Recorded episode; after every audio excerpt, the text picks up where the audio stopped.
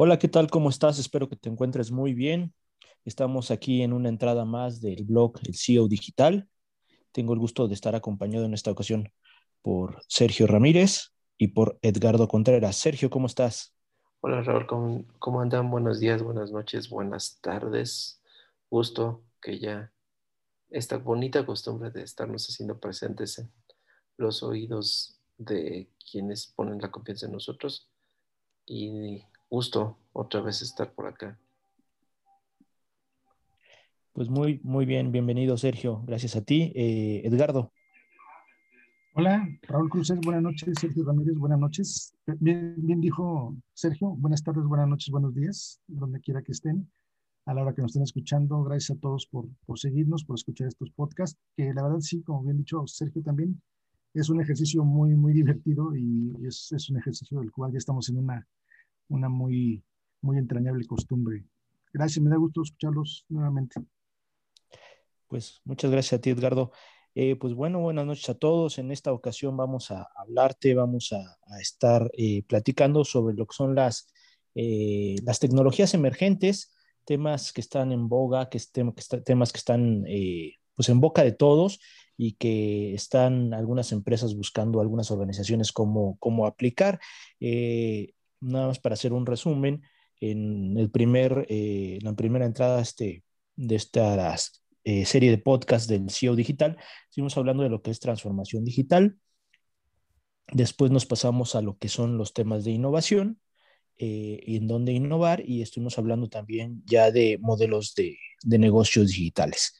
Entonces, algo que no hemos mencionado es que en, en ACEDITRA tenemos una fórmula de la transformación digital y la fórmula es aplicar la, innovación a los procesos de, de, negocio o a la propuesta de valor, a, los temas de, de, el modelo de negocios y a la tecnología. Entonces, cuando aplicamos innovación y la multiplicamos en esas tres áreas, obtenemos transformación digital. Eh, y todo esto lo hacemos por medio de una, una mecánica, una metodología propia que se llama Innovation, eh, que tenemos en Aceditra. Y, este, y bueno, de, alguna forma en estas entradas hemos venido desgranando eh, los conceptos y, las formas eh, desde, desde muy alta distancia, desde muy lejos, pero para que se den una idea de cómo es que realizamos esta tarea y cómo es que se debe realizar. Eh, y si la quieren implementar en, sus organizaciones, pues bueno, es un tema que puede ayudarlos a salir de, crisis o a incrementar ventas, a incrementar, incrementar utilidades. Pero bueno, sin más preámbulo, eh, pues entremos al tema del, día de hoy, que es la parte de las tecnologías emergentes. Eh, empezaría por Edgardo, si me quieres pues mencionar sin explicar todavía las dos o tres tecnologías emergentes que consideras más, más importantes, porque también así como hay bastantes modelos de negocio, eh, también podríamos pasarnos aquí bastantes horas hablando de, de tecnologías emergentes diferentes, ¿no? Pero vamos a tratar de abarcar las más importantes. Entonces, Edgardo, si nos mencionas, nos compartes para ti lo que son las, las tres tecnologías emergentes más, más importantes. Bueno, mira, yo, yo quisiera referirme eh, especialmente, justamente porque hoy estuve leyendo algunas cosas, este, algunos datos que me, que me, impresionaron, hablar de lo que es este blockchain, ¿no? Ah, una, una, tecnología que se está utilizando mucho ahora, que es una nueva manera de, de almacenar datos y que tiene, tiene una estructura muy, muy extraña, ¿no? Muy poderosa, por eso es tan, tan socorrida ahora. Eh, fundamentalmente se dio a conocer eh, esta, tecnología eh, por medio de, o a través de las, de las famosas este, criptomonedas, porque todas las transacciones se hacen eh, basadas en esta tecnología. Es una tecnología que permite tener información, mucha información muy segura, porque se hace a través de, de bloques, pues se llama blockchain, es como una cadena de bloques que se hace en los nodos de la red. Eh, lo interesante del asunto es que están interconectados de una manera lógica, de una manera estructurada, y, es muy difícil eh, romperlos, es, muy difícil eh, violar los códigos de seguridad. a mí me llama mucho atención porque finalmente, bueno, así que a mi edad, siendo yo el, más, el más este, veterano de esta alineación, pues me ha tocado ver muchos cambios en, en, la tecnología, ¿no? En los medios de almacenamiento y cosas por el estilo, y la estructura de, del blockchain me parece algo fantástico. sobre todo para los temas de, seguridad, y que esa cadena de bloques están interconectados de tal, tal forma que eh, todas las transacciones se pueden guardar ahí, información en general, pero cada, cada bloque tiene una réplica total de, la información. Entonces, para, para, que alguien pueda modificar esa, esa información es es una tarea muy ardua, porque tendría que modificar por completo por lo menos el 51% de los bloques que tiene información según los datos que leí. Entonces, me parece algo muy interesante y me parece que es una tecnología emergente eh, muy importante dado eh, el valor que sabemos que tiene la información y que, como bien dicen, ¿no? la información es poder. Entonces, tener tan segura la información creo que es algo que para mí significa un paso muy, muy importante en, en cuestiones de seguridad en cuestiones de seguridad informática, en cuestiones de, seguridad de, la, de toda la información que guardan las grandes empresas. ¿no? Eh, el blockchain, por lo que, por lo que entiendo, es, eh, es algo que se usa más en este momento en, en, en, la industria de los bancos, por ejemplo, que tienen mucha información y muchas transacciones, eh, información dura que, tiene, que deben almacenar con muchísima seguridad. Y estaba viendo por ahí que eh, hay, un, hay una compañía, eh, ahorita no recuerdo el nombre, pero dice que según sus proyecciones, eh, esta tecnología va a crecer un 51% anual de aquí al 2022. Es decir, que va a ser un crecimiento brutal de esta tecnología y, se va a, colocar como, pues yo creo que la base de, toda la información en, en, muchas industrias del mundo, ¿no? Por ahí, por ahí quisiera empezar. Ok, eh, bueno, yo agregaría un par de, cosas nada más a lo de blockchain. Eh, al estar la, base de datos replicada en, sus partes en diferentes nodos, como bien mencionabas, eso lo hace que sea una base de datos eh, donde ninguna entidad, ya sea gubernamental o, persona física o moral, tiene la propiedad de la, de la base de datos. Eso, eso hace un cambio de paradigma muy importante porque la información ya se vuelve eh, de alguna forma pues eh, propiedad de todo el mundo, ¿no? Entonces algunas aplicaciones de blockchain o de una eh, base de datos como blockchain puede ser, no sé, se me ocurre cuando quieres proporcionar información a todo un segmento de mercado, como podrían ser las aseguradoras o el expediente médico, en donde se pueden estar compartiendo información pero con la seguridad de que nadie es el dueño de, esa información. Eso de alguna forma hace que, la información sea este, pues eh, muy valiosa, muy, muy veraz, pero aparte que no sea propiedad de nadie, ¿no? Y eso tiene un valor bastante, bastante grande. ¿Qué nos puedes comentar al respecto, Sergio? Ok, eh, ahora yo te pongo sobre la mesa dos cuestiones. Una, la monetización blockchain. Y dos, esa parte de que es de todos, pero no es de nadie. Tenemos aquí una, una cifra interesante y, y está en 69 millones de dólares. Estos 69 millones de dólares corresponden a la venta de un collage digital.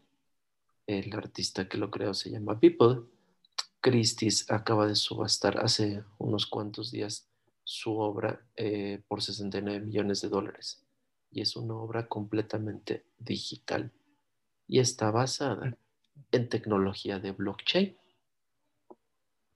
El certificado, ¿no? Ah, exactamente. Eh, la obra eh, en sí, la, el método de autenticación se llama un token no fungible o NFC en la cual pues evidentemente eh, entran la criptomoneda de el Ether, eh, que es la competencia directa de Bitcoin. Entonces, eh, fíjate nada más ahorita cómo ya se pone de interesante el asunto. Meto una tecnología emergente con medio de una nueva de las criptomonedas, la cual a través de eso me está permitiendo hacer una autenticación nueva de mi obra, porque en, en todo caso, si nosotros pensamos en un JPG, pues cualquiera podría decir que pues das control C, control V en otra carpeta y ya está, ¿no? Tengo una copia. Entonces, aquí lo que el, el valor relevante de blockchain es la autenticidad que brinda para este, para este tipo de obras, ¿no? Entonces imagínate el impacto tan grande, 69 millones de dólares en un archivo digital. Sí. Que hasta hace poco no se podría eh, haber imaginado cómo se podía comercializar arte, arte digital, ¿no? De alguna forma. No, es, una locura, de verdad es una locura. O sea, ni siquiera visualizo cómo ah, un collage digital puede ser eh, el proceso creativo para hacerlo y más interesante aún el proceso bajo el cual, eh, digo, yo carezco de todo el conocimiento para ser un curador de arte, pero si tú lo ves de primera instancia, digo, y lo pueden buscar este, en, en Google a People y los 69 millones de dólares, y dice que es un trabajo de 13 años y medio. Wow. Ajá, es una cosa bestial. Ahora, eh, más allá de los 69 millones de dólares, creo que aquí la relevancia es cómo, una cómo la, la, interrelación entre estas tecnologías emergentes se puede volver tan, más allá que tan monetizable, tan integrable pensando en procesos de negocios. ¿eh? Totalmente. Es, una buena pregunta. ¿eh? Totalmente. Esto abre ya posibilidades. No sé eh, si ustedes conocen a Banksy, al grafitero legendario. La última obra que él acaba de, de que acaban, del que acaban de subastar son 23 millones. Ahora imagínate a todo este tipo de artistas emergentes que tienen este tipo de propuestas, ¿qué les espera ahora? Bueno, ese, sería, perdón, ese sería un buen ejemplo de, que sí hay cosas que se pueden monetizar, ¿no? Que serían monetizables. Y que, y que no solo se democratiza la, la, propiedad de la información, ¿no? Sino ya también eh, personas que, que, hasta hace no mucho no tenían acceso a, a mercados, eh, pues están creando estos mercados para, para personas que, que probablemente en un principio no podrían haber soñado en vender sus obras en lo que hoy valen. Exacto.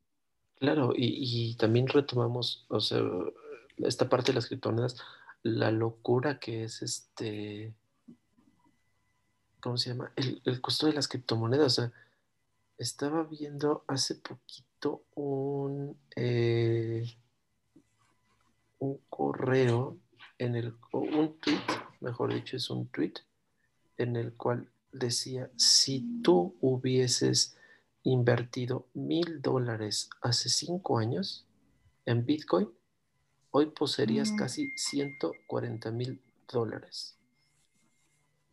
Y eso que ha bajado, ¿no? En los últimos tiempos, bueno, ha venido variando, pero sí llegaron probablemente en su momento pico, a lo mejor hasta un poquito más. Sí, claro, pero si esa es la comparativa de esos mil dólares hace cinco años, los hubieras invertido en Facebook, tendrías 2.600 dólares. no es despreciable, es más del 100%. Claro. claro. Pero de eso a, a 140 mil.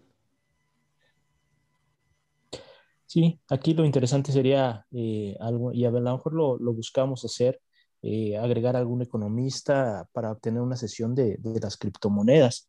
Podría ser un tema interesante. Pero bueno, eh, yo creo que hay varias, varias tecnologías emergentes no sé si tengan algo más que agregar a, lo que es eh, pues blockchain, que es no es otra cosa, ya redondeando, más que una base de datos distribuida que tiene un, alto grado de seguridad y que democratiza el acceso a la información. ¿no? Exacto.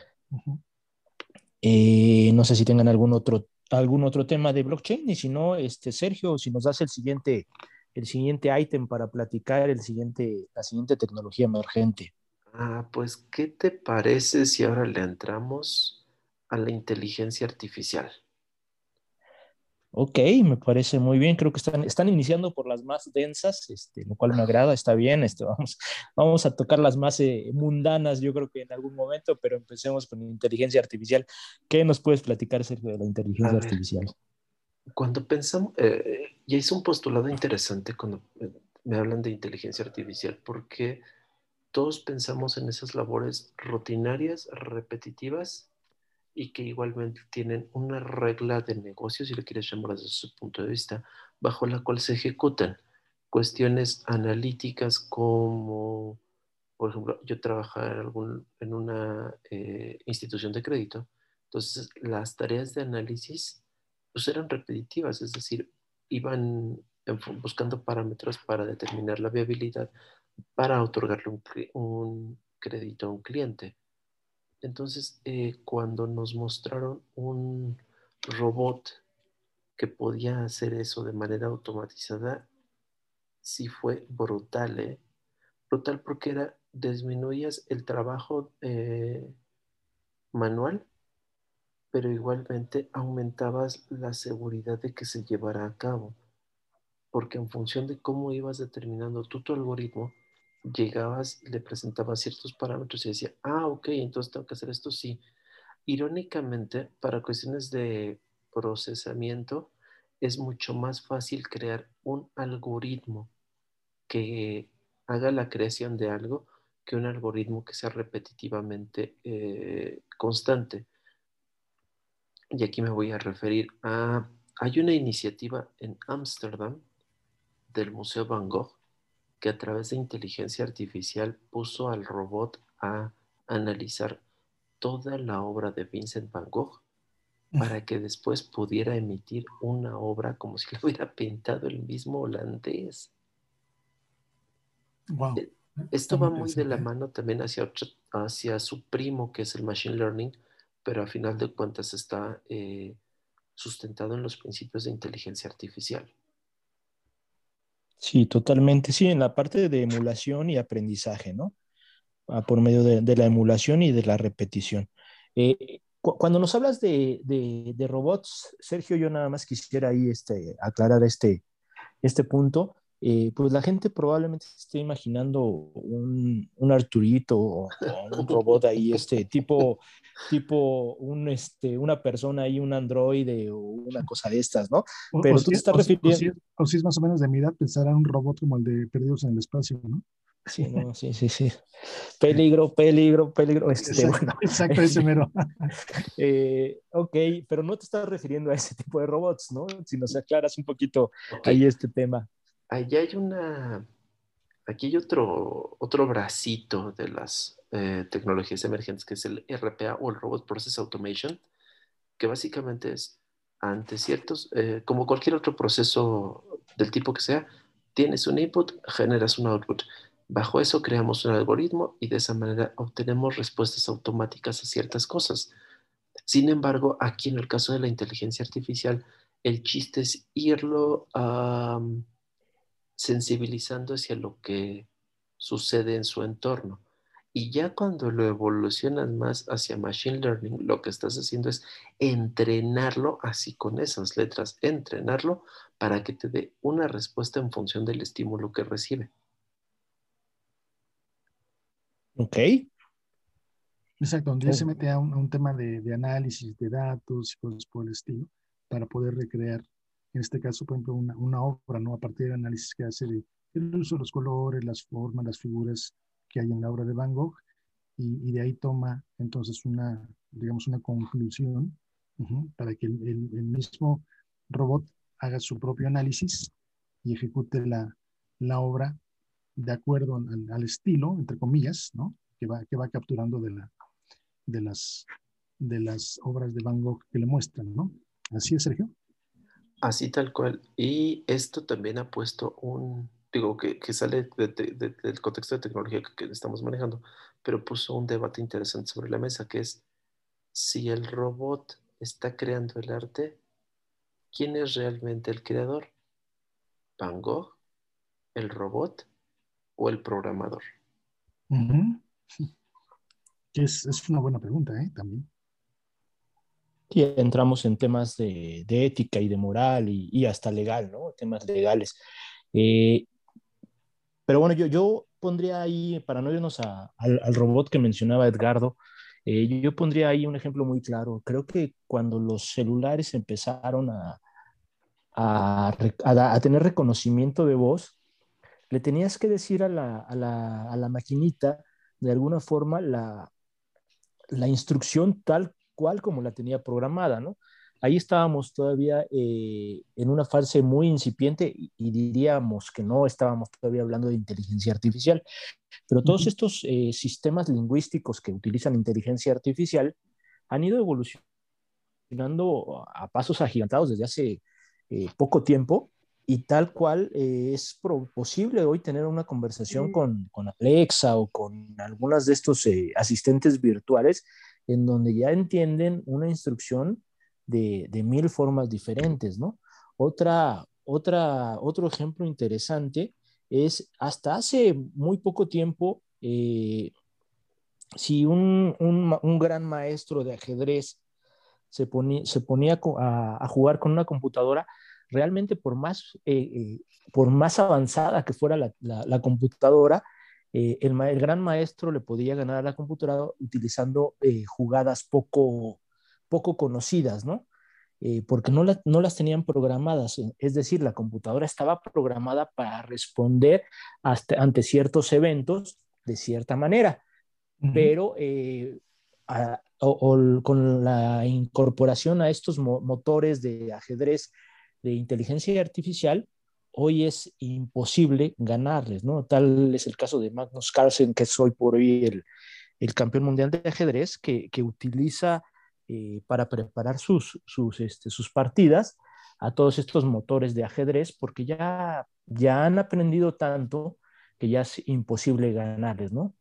Entonces son dos aplicaciones creo que un poquito eh, pues al alcance de todos para entender cómo han ido evolucionando desde lo que era la programación en donde se respondía a ciertos, a ciertos eventos al día de hoy que que si estamos ante un buen sistema de inteligencia artificial, podríamos simular perfectamente una, una conversación ya sea escrita, hablada o jugada, ¿no?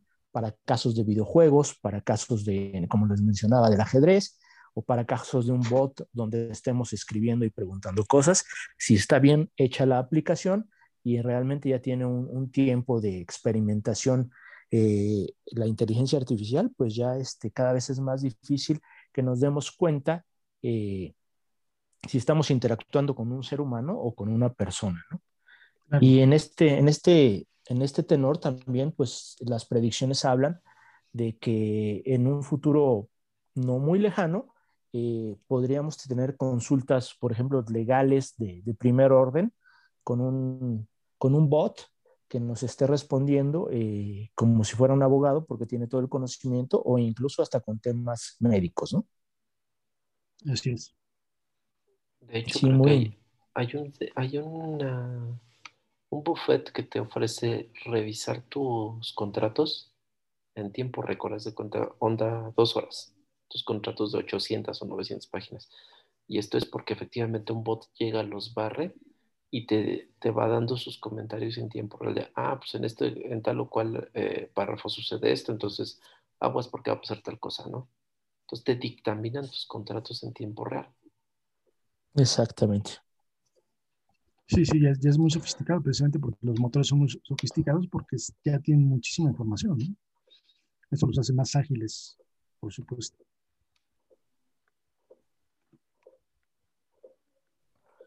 Más bien es que yo creo que antes no contabas con cierta tecnología para, para ejecutar lo que tenías. Es decir, no tenías la galleta, el hardware para ejecutar lo que podemos ejecutar, ¿no? Claro, sí, sí, también, digamos que los, fierros también se han modernizado para tener la capacidad para, para hacer esas operaciones, ¿no? Y para guardar tanta información y todo esto. O sea, finalmente sí hay un, un, un avance parejo, ¿no? Tanto del hardware como del software para poder hacer cosas de este tipo, ¿no? Y, bueno, si, si, me permiten, yo, yo quisiera ahorita, a, partir de este último tema que ha tocado Sergio, eh, me, me, vienen a la, a la, cabeza dos, dos temas de, de, tecnología emergente, de tecnologías emergentes que, que, creo que tienen también mucho, mucha carnita para desmenuzar, ¿no? Uno, la robótica, que ya habíamos tocado un poco el tema, y otro, las, el dinero digital, ¿no?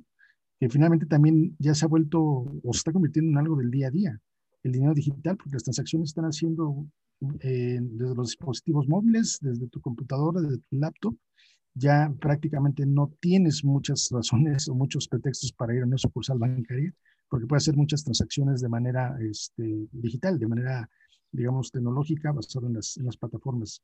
Entonces, el, el, dinero digital como tal ya es prácticamente una, como decían los clásicos, ¿no? una moneda de, de uso corriente eh, y, y, está prácticamente al alcance de cualquier persona. No, no sé cómo ven ustedes.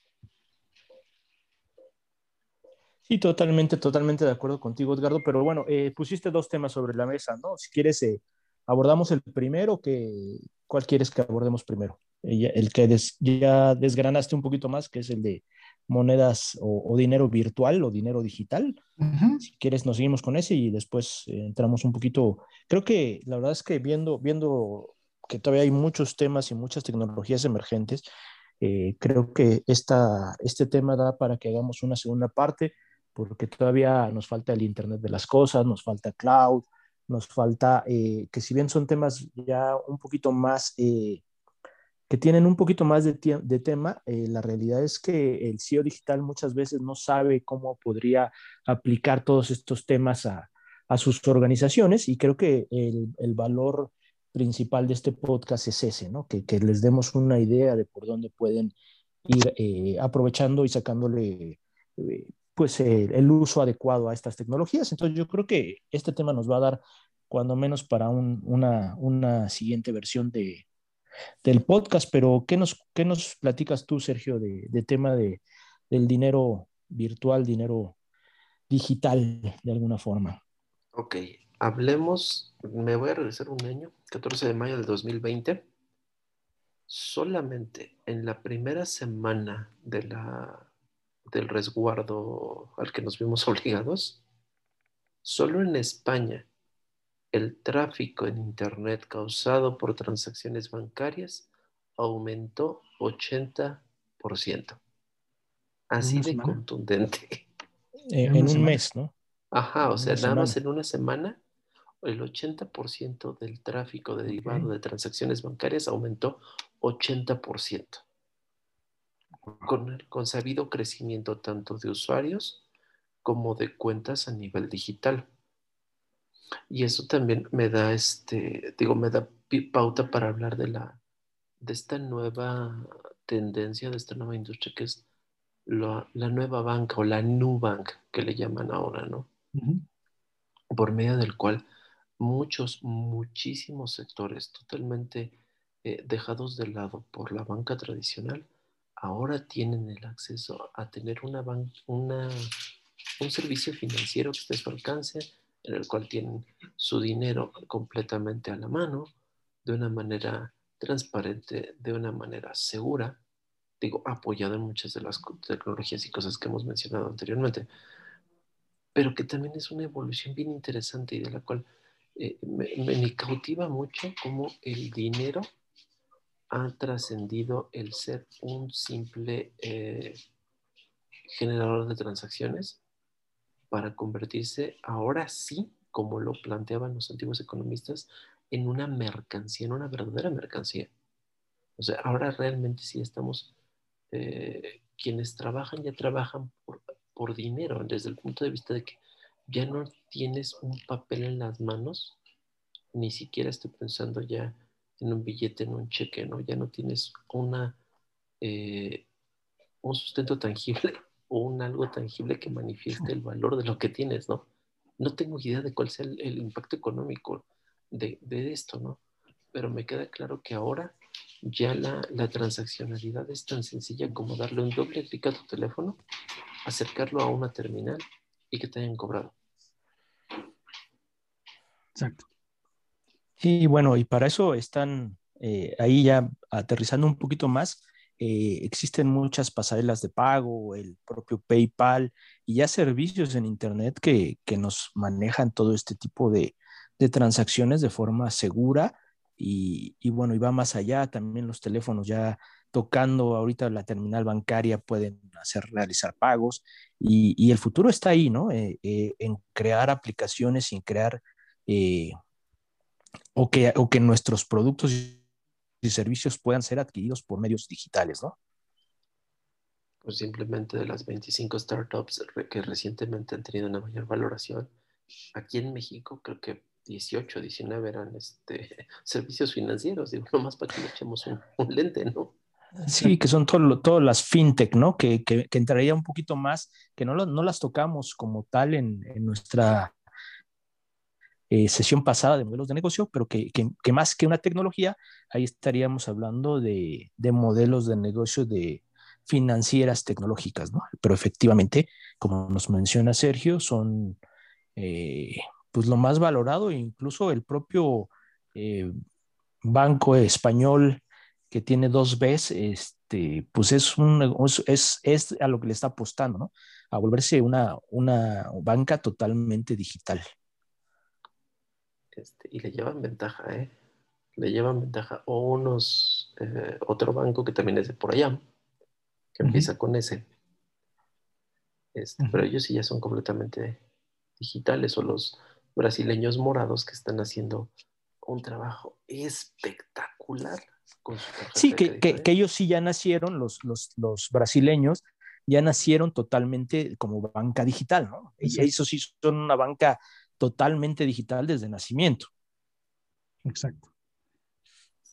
Ahora, yo, creo, que, por ejemplo, eh, considerando este, este caso de, de, estos, este banco brasileño que ya nació digital, yo creo que lo interesante también aquí del asunto es que se, va, se van eh, dando las, las, tecnologías emergentes y, y se va haciendo, digamos, cada vez más fácil emprender proyectos de ese tipo porque la, el conocimiento se va dando muy rápidamente, ¿no? Yo, esperaría que también así fueran bajando los precios de la tecnología emergente y que, se convirtiera en la tecnología del día a día y que fueran bajando de precios, ¿no? En teoría, así pasa con, con todo, ¿no? Cuando, cuando aparecieron los teléfonos inteligentes eran carísimos, hay unos que siguen siendo muy caros, pero como que empezaron a surgir más marcas, empezaron a surgir más modelos y empezaron a surgir también como precios diferentes para, para diferentes sectores. Entonces, yo esperaría que también esa tecnología emergente fuera, fuera siendo cada vez más, más accesible para toda la gente. Ojalá. Me, acabas de hacer, me acabas de provocar que haga una, una reflexión interesante, Edgardo. Eh, estamos aplicando aquí la tecnología a, a producto, básicamente, ¿no? O principalmente lo que hemos platicado es una tecnología enfocada a producto, pero la tecnología la podemos aplicar también en el modelo de negocios y en la propuesta de valor. ¿sí? No, no necesariamente eh, tiene que, ser nada más en la propuesta de valor o en los productos y servicios. También podemos aplicar tecnología y tecnología emergente eh, a los procesos per se, ¿no? es otro tema en donde también hay, eh, si bien es a lo mejor más conocido para los CEOs, eh, porque es más, eh, pues es un tema de automatización más, más fácilmente de entender, pero ahora hay también tecnologías emergentes que, que, que nos pueden hacer automatizar procesos de forma muy interesante, ¿no? Tecnologías como drones y cosas de este tipo que se están utilizando cada vez más en temas de logística y en temas eh, pues diversos, ¿no? Pero, pero bueno, si quieres entramos al otro tema que era la, parte de robótica, eh, para, para, hablar un poquito ahí y a lo mejor ahí podríamos tocar el tema de procesos. Eh, ¿Qué nos puedes platicar ahí de la parte de, de robótica que nos mencionabas, Edgardo? Bueno, la, robótica ya había, comentado Sergio algo, algo este, preliminar, ¿no? Digamos, la robótica se da como, como un, cambio que surge por una necesidad de, ser más productivo, de, de, hacer cosas este, quizá en menos tiempo y con la misma calidad. Yo creo que el, el, el objetivo ulterior de, de, la robótica es bajar los costos sin, sin sacrificar la, la, la calidad, ¿no?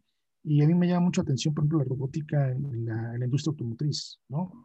Este, veo, eh, me gusta mucho ver los programas de cómo se arman los, los autos, diferentes marcas. Este, bueno, y tú estuviste aparte ahí metido, ¿no? En, además. En todos, en todos estos procesos, independientemente de lo que veas vía, vía, vía televisión. Exacto. Entonces, por ejemplo, este, el, no sé, por ejemplo, el, el pintado de un auto el pintado de un auto que antes se hacía eh, a mano por, por, por, diversas, por varias personas a la vez. Em, ahora se puede hacer de una manera rapidísima y con, un, con una eficiencia asombrosa con robots, ¿no? Donde los robots saben dónde van a aplicar la, la, la, pintura, hasta en las, en las zonas más eh, ocultas inicialmente en los, en los autos, como son las, las partes interiores de las, de las puertas, por ejemplo, y, y todas, todas las zonas quedan eh, con una uniformidad de, de, grosor, de tamaño de la pintura, ¿no? Entonces, eh, es, algo, es, algo, interesantísimo porque evidentemente hay un trabajo de programación, que es lo que referíamos antes, muy sofisticado, pero que al final termina siendo aplicado a una máquina que es prácticamente independiente, ¿no? El coche entra, los, los, los brazos robóticos se, se están ahí, este, o sea, están quietecitos, y, y, de repente empiezan a hacer su trabajo con una eficiencia impresionante. ¿no?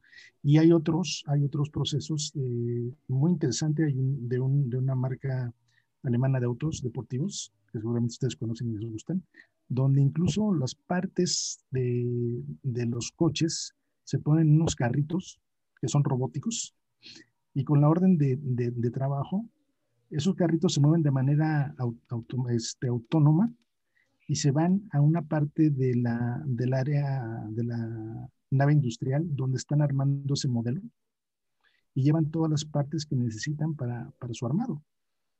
Se van solitos, o sea, salen del almacén, digamos, nada más la, la interfaz humana lo que es ahí es poner en un carrito todas las partes que corresponden a un, a un auto, dependiendo de la, del orden de compra, ponen ahí todas las tuercas, tornillos, rondanas, todo lo que hace falta, este, abrazaderas, tal, tal, tal lo pone en un carrito y el, y el carrito se va solo, preprogramado obviamente, se va solo hasta donde están armando el, el coche de, del modelo que le corresponde.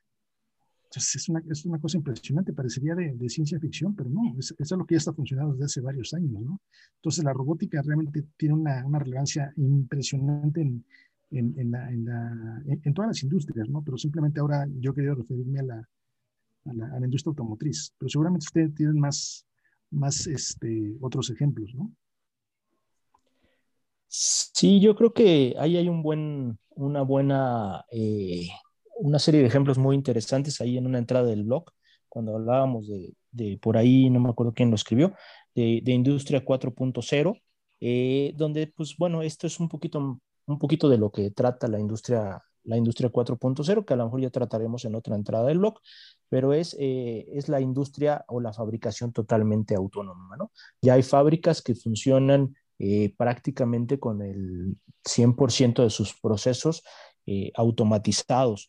Eh, por ejemplo, a, la hora que, hace rato que estaban hablando de los, de los drones, los utiliza para sus procesos de distribución entre sus diferentes eh, plantas en, en España. Entonces, eh, ahí empieza uno a, a, mezclar tecnologías, ¿no? Cuando empieza a mezclar robótica con inteligencia artificial, con una tecnología emergente como son drones. Y, bueno, creo que los ejemplos que nos pones, Edgardo, son muy interesantes porque creo que la industria automotriz siempre ha sido en temas de procesos de las más avanzadas, ¿no?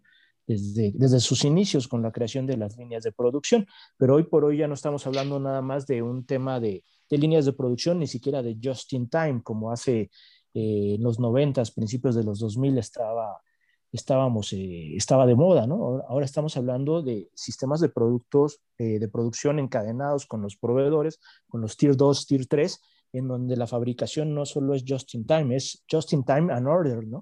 Entonces uh -huh. tienen que entregar los, lo, las, las, diferentes tier 1, tier 1, tier 2, tier 3, eh, las partes, pero hasta no solo en el tiempo, sino en el orden que voy a fabricar. Eh, una de las empresas, no sé si era la, a la que te referías, pero una de las empresas, un cliente nos, nos platicaba que de sus proveedores tienen que recibir, por ejemplo, los bumpers o las defensas, eh, pues en el momento en el que, que las necesitan, pero aparte en el orden en que las necesitan porque ya vienen pintadas esos bumpers que los produce un proveedor y ya tienen que estar, eh, tienen que venir en el orden, ¿no? Para que en la máquina las, las, las tome directamente eh, una por una y las vaya ensamblando, pero ya eh, con, con, con, en el orden que corresponde a la, a la orden de producción, ¿no? Exacto. ¿Qué nos puedes agregar tú ahí, este, Sergio? ¿Qué, ¿Qué, más puedes abonar un poquito a este tema? Uh, bueno, pues ya con esto ya vemos que el, modelo Toyota ya ha sido superado completamente, ¿no? Eso por un lado. Y por el otro, pues sí, la, la realidad de las cosas es que muchos de los avances que ha tenido la industria se han visto o han nacido dentro de la, de la industria automotriz. Digo, no por nada, y esto es este, paréntesis, digo, si hay algo que a los tres eh, miembros de la alineación que estamos aquí nos apasiona la Fórmula 1, ¿no? Y, yo creo que eso es parte también por la cual seguimos a la industria automotriz, cómo, cómo ha crecido muchas de las cosas que nosotros vivimos en nuestro día a día a causa de lo que la Fórmula 1 les ha aportado.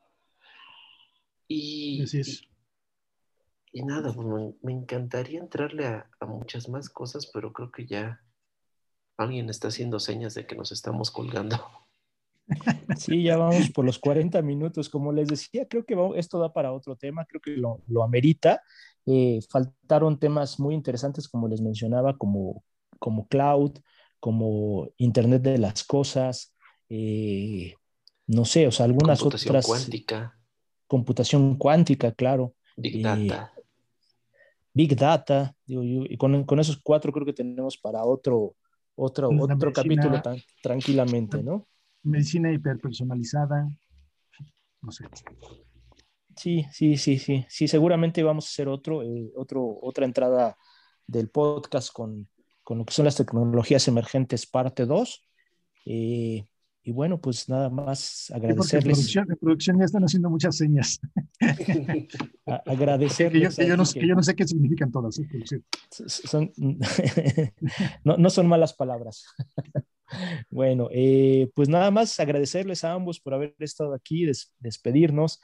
Eh, a ti, CEO Digital, que nos sigues, darte las gracias de realmente vehementemente por, por la respuesta que hemos tenido a esta serie de podcasts, a los comentarios con los clientes que nos han estado felicitando eh, y que pues ah, bueno, han, han, servido para aclarar algunas dudas y para poner otras sobre la mesa que han resultado de, de mucho provecho, ¿no? Entonces, eh, Edgardo, este, inicié saludando a, a Sergio hoy, así que despídete primero. ok, bueno, pues muchas gracias, muchas gracias Sergio, muchas gracias Raúl, muchas gracias a todos los que nos escuchan. La verdad es que es para nosotros muy, muy, em, muy interesante saber sus opiniones y les, les, recuerdo que nos sigan en nuestras redes sociales en ACEDITRA, estamos en Facebook, estamos en LinkedIn, estamos en Instagram y, bueno, espero que nos, nos, escuchen, nos sigan escuchando con, con atención, nos sigan, eh, nos sigan haciendo este, llegar sus opiniones. Transformemos el futuro, perdón, transformemos el presente. Muy bien, Edgardo, muchas gracias. Sergio. Nada, eh, yo creo que lo, que lo que me estoy llevando de todo esto es cómo con cuatro temas podemos haber engarzado tantas y tantas cosas. Entonces yo creo que también esto es lo que queremos aportarles a la gente, ¿no? Que, que a partir de una idea, a partir de un concepto, cómo pueden irlo engarzando hacia sus organizaciones, cómo lo hacemos con nuestros clientes, cómo lo hacemos con cada proyecto que, que planteamos e igualmente eh, esta manera en la cual nosotros estamos eh, platicándolo, pues también nos gustaría platicarlo allá afuera, ¿no? Y nos gustaría también aportar todo eso que estamos viviendo con la gente que nos escucha. Entonces, regálenos sus comentarios, díganos también hacia dónde quieren que, que dirijamos esto y con todo el gusto de la vida. Muchas gracias, Raúl. Muchas gracias, Eduardo. Buenas noches, buenos días, buenas tardes. Pues hasta aquí llegamos con esta entrada del blog de tecnologías emergentes. Eh, vamos a hacer una segunda parte. Eh, ya es un compromiso por, por parte de nosotros tres. Eh, y nada, pues agradecer nuevamente que nos escuchen y que esperando que estén bien, nos despedimos y hasta la próxima.